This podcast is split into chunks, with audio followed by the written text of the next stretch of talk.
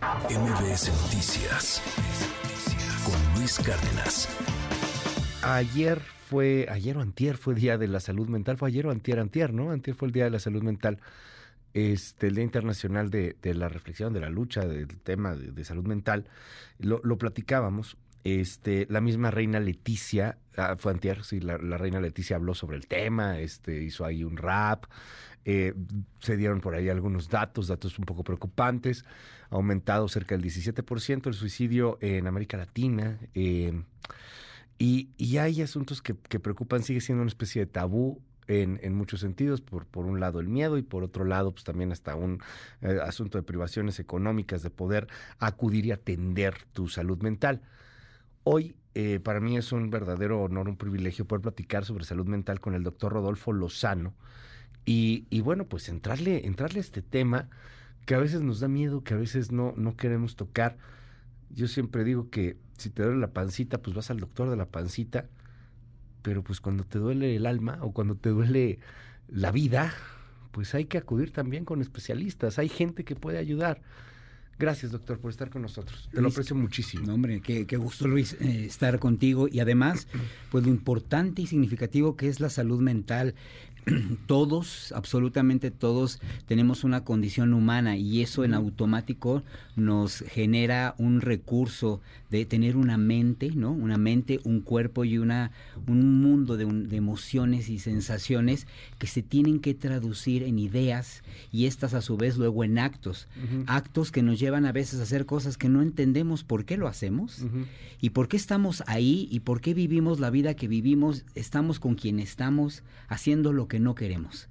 Hmm. Y, es una paradoja porque esa es la historia que estamos viviendo algunos desde hace 50 años y algunos hace 20 con la ilusión de que mañana cuando aparezca un nuevo empleo, una nueva pareja, un hijo, una oportunidad, un viaje y esas cosas a veces afortunadamente ocurren, pero no pasa nada. Qué mágico lo que acabas de decirme. ¿Lo puedes repetir? A ver, ¿estamos cómo? Haciendo haciendo una vida, estamos viviendo la vida en una eh, repetición todo el tiempo, ¿sí? Porque lo que estamos deseando, lo que estamos pensando, lo que estamos sintiendo, ¿sí? Estamos en automático sin ser dueños, ¿no? De lo que queremos. Entonces, este sentir, este hacer, es un absurdo haciendo lo que no nos gusta hacer, lo que no queremos hacer, ah. esperando que después vamos a hacer lo que sí nos va a gustar hacer. Así es. Y siempre estamos en este permanente de búsqueda de algo que nunca llega. Nunca ocurre y no va a ocurrir. Y aquellos que tienen la fortuna de que sí ocurre, es muy interesante cómo eh, automáticamente descubrimos que no, no era lo que pensábamos, pero en automático hay un nuevo proyecto. Es decir, automáticamente una vez conquistado el viaje, la pareja, el hijo, hay un segundo hijo o un segundo viaje o un nuevo empleo. Hay dos síntomas paradójicos muy interesantes para saber eh, cómo está mi salud mental. Eh, y son, eh, digamos, antagónicos, porque mira, cuando la persona vive una experiencia aparentemente plena en donde los recursos, las condiciones de vida, está resuelto, y a pesar de eso no me siento feliz, es un síntoma de que la salud mental está en desequilibrio, no está en buena condición. Se supone que esto que estoy viviendo con lo que tengo y con lo que soy debería de alcanzarme para ser al menos ampliamente feliz y no lo soy. Ese es un síntoma. El segundo síntoma es cuando todos los días de mi vida vivo la infelicidad. Y entonces no es posible que nada, absolutamente nada, me genere un poco de entusiasmo, de alegría y de bienestar. Es decir, tenemos los dos polos. Nada más que el polo, digamos, negativo, tiene una aparente explicación en la que se justifica y dice por qué no es feliz. Bueno, cualquiera de los dos polos requiere urgentemente atención, y apoyo para la salud mental. El otro rango, que es muy amplio, esos que aprendemos a vivir en el más o menos este estado mediático, ¿no? De intermedio y tibio, tristemente nos acostumbramos a vivir y a sentir que eso está bien. Ya. Dime algo. Eh, ¿Cómo puede saber una, una persona? Y, y, le pido a todo nuestro auditorio 5571-131337, 5571-131337, que cualquier duda con respecto a salud mental, eh, pues nos escriba. Con respecto a la atención psicológica, nos escriba, pues para poder compartir aquí algunas dudas, algunos comentarios. ¿Cómo sabes que necesitas ir a un psicólogo? Es algo que se repite constantemente.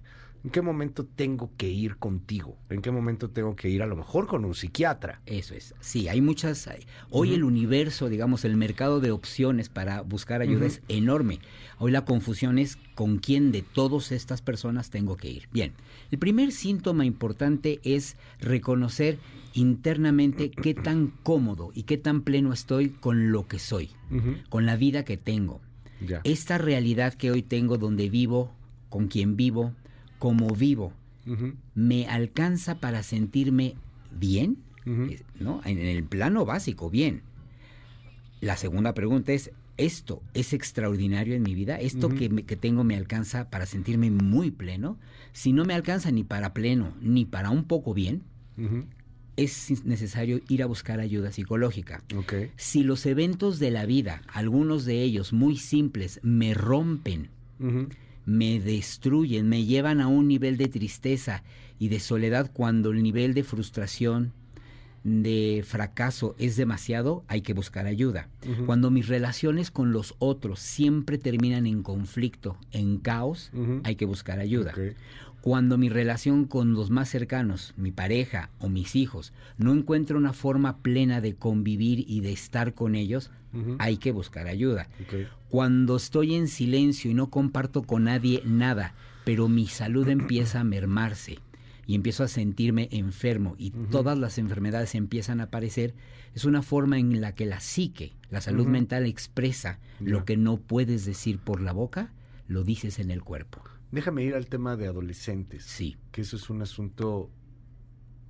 Yo, yo no tengo hijos, pero a mí me, me, ha brincado mucho lo que, lo que ha pasado. Uno, uno va creciendo en la vida y vas viendo, pues, cómo los chavos van cambiando, ¿no? Cómo vamos cambiando. Creo que siempre tenemos esta nostalgia de alguna manera. Ah, cuando yo era joven no hacía esto. Ah, esto pasaba. Hace poquito, Doc, yo creo que tuviste esta imagen de un chavito en Coahuila que sacó un puñal y empezó a apuñalar a su maestra, ¿no? Paz, paz. Y entonces decían, es que la maestra le dice al chavito de cosas y le dice a los chavos cosas y, los insulta y les dice que son feos y se burla. Eh, y, a mí me llamó mucho la atención que, que muchísima gente se volcó en apoyo a la, al, al chavito. Decían, es que el chavito, pobrecito, lo que tuvo que haber pasado para que esto sucediera, ¿no? ¿Qué está pasando hoy? Hacia esta pregunta voy con los con, adolescentes que, que no sé si de pronto no tenemos límites, no sé si ahora tenemos padres más permisivos, no sé si está, obviamente están viviendo un asunto de hiperestimulación, es, bien complicado este, este mundo, este momento, pero ¿qué está pasando con estos chavos? ¿Qué está pasando con, las, con los adolescentes de hoy? Bien, la forma en la que los jóvenes están construyendo el concepto de realidad es una forma totalmente distinta a lo que nosotros vivimos, a lo que nuestros padres y nuestros abuelos nos enseñaron. Esta nueva realidad es de lo inmediato. Al ser tan inmediato, la mente no puede procesar con la misma velocidad, ¿no? El, mismo, el mismo ritmo, la comprensión de los fenómenos. Es decir, cualquier impulso, cualquier enojo y cualquier molestia, en automático escala del 1 al 1000. Ya. Entonces, como los procesos hoy son tan inmediatos, ¿no? las ejecuciones se vuelven inmediatas en un acto prácticamente impulsivo y entonces cualquier pequeña molestia ya no la podemos interpretar entre una escala de valor de molestia, mucho, poco, demasiado. Automáticamente escala al máximo. Y entonces la fragilidad con la que la nueva generación está creciendo emocionalmente es de papel no pueden sostener, ¿sí? no pueden sostener cualquier pequeña situación que implique incomodidad o deterioro. ¿Por qué? Porque la vida moderna nos está llevando a lo inmediato. No sé algo, inmediatamente lo puedo conocer. Quiero conocer el precio de algo, inmediatamente lo conozco. Ah, doy un enter y la vida se resuelve, ¿sí? Cuando no se resuelve me frustro, me enojo, pero me enojo a lo máximo. Eh, así es, ahí es. Entonces escalamos al, del 1 al 1000 y entonces en esa reacción, la reacción va del 1 al 1000. Entonces cualquier pequeña molestia, tomo el puñal y apuñalo a la maestra porque me hizo sentir mal, me hizo sentir incómodo. ¿Y, y qué tienen que ser los padres? ¿Qué están haciendo mal los padres o qué están haciendo qué está pasando esto? ¿Cómo, pueden ayudar? En general los padres estamos ciegos. Es tan rápido el fenómeno que no entendemos que la velocidad con la que ellos procesan la información y la vida no es la misma que nosotros. Entonces, a los padres hay que reeducar la forma de interpretar la vida. A pesar de que ellos no la interpretan así, hay que reeducarlo. ¿Por qué? Porque todos los, todos los días habría que preguntarles a los hijos, ¿sí? ¿Cuál fue tu experiencia en la escuela? ¿Qué te molestó? No, ¿qué no a preguntas abiertas. ¿Algo te molestó? ¿O qué pasó? Porque la respuesta automática será nada. Ok. Entonces, ir directo a las preguntas muy concretas. ¿Sí? ¿Quién de tus maestros hoy te hizo sentir bien? ¿Quién te hizo sentir mal? Okay. ¿Qué, ¿Qué pasó hoy que te sentiste Tan triste. Tan exactamente. Es decir, entrar directo a las preguntas profundas y no dejarlas tan abiertas porque los adolescentes se van a escapar. Dime algo, está de moda de pronto entre algunos adolescentes el asunto de ahora yo voy al psicólogo, ahora yo voy al psiquiatra, ahora yo tengo pastillas, sí. ahora yo tengo tal o cual cosa. He estado escuchando que de pronto esto pasa entre ciertos chavos. Pareciera que para muchos es cool. Eh, es, un esnovismo, ¿no? Es un nivel que da categoría y clase porque también pareciera que da una formalidad a la conciencia de la salud. exactamente. Entonces, si yo estoy bajo un tratamiento psicológico o el acompañamiento de una psicoterapia, pues entonces yo estoy bien, tú estás mal. Sí, claro. Pero es, es una, o sea, digo, es, está padre de alguna manera buscar este tema de salud mental, pero me llama la atención pues que empieza a haber este esta especie de moda de yo tengo que ir al psiquiatra, por ejemplo, yo tengo estas pastillas. Vámonos con algunas preguntas, si me hace chance, doctor. Sí. Eh, mira, por ejemplo, este me dicen aquí, hola Luis, mi pareja está diagnosticada con depresión, pero solo por el diagnóstico eh, lo sé. La verdad es que ella es como que alegre, canta, ríe, cualquiera diría que es muy feliz, pero la verdad es que ha pensado en suicidarse. que ¿Cómo se maneja esto? El suicidio a veces es muy silencioso, ¿no? Muy, muy silencioso y a veces eh, eh, esto que, comenta realmente pareciera que tiene que haber una coherencia entre un diagnóstico y lo que hay afuera. Muchas veces el adentro es donde está la revolución, ¿no? Miramos caras felices, gente estable, rostros aparentemente cómodos en la vida, situaciones y posiciones, ¿no? agradables pero adentro hay un infierno en las vidas de muchas personas. Y es ahí donde no podemos entender el por qué, porque hay adentro la idea suicida, la idea de destrucción, y si hay alguna patología muy concreta que tiene una explicación orgánica, es decir, el sistema nervioso impacta, la misma persona es víctima de sus impulsos y, y aparecen estas cosas. ¿Y les puedes ayudar? sí les puedes ayudar. Eh, generalmente el poner en palabras siempre el, mensaje interno que ellos están diciendo ayuda mucho porque el de afuera, el esposo, la pareja, los hijos, dan juicio y realidad. Yo adentro me puedo estar diciendo un mundo terrible, pero como no hay quien me dé juicio y realidad, puedo hundirme en un universo caótico. Es cuando el otro me regresa ¿no? Un código de juicio y realidad que me rescata. Está de moda, preguntan aquí, que los muchachos se corten. Es totalmente, es altísimo. El cutting es una, un trastorno de la conducta prácticamente en los adolescentes, los cuales no intentan suicidarse, no es quitarse la vida. Sin embargo, se lastiman con la intención de eh, emigrar a través del, digamos, del pequeño dolor tolerable y, del, del, fenómeno de la sangre, ¿sí? La sensación de que la molestia interna ha drenado a través de estas heridas. Y también es una forma de generarse un nuevo dolor para que maquille y tape el anterior. Entonces me ocupo en las molestias de estas pequeñas heridas porque la grande no la puedo atender o no sé ni siquiera qué es, pero me duele. Mi hija sufre desde los 10 años de depresión, ansiedad, epilepsia. Hemos tratado de dar mucho seguimiento, tiene todo tipo de apoyo, pero, pero no veo para cuándo podría estar estable en su salud.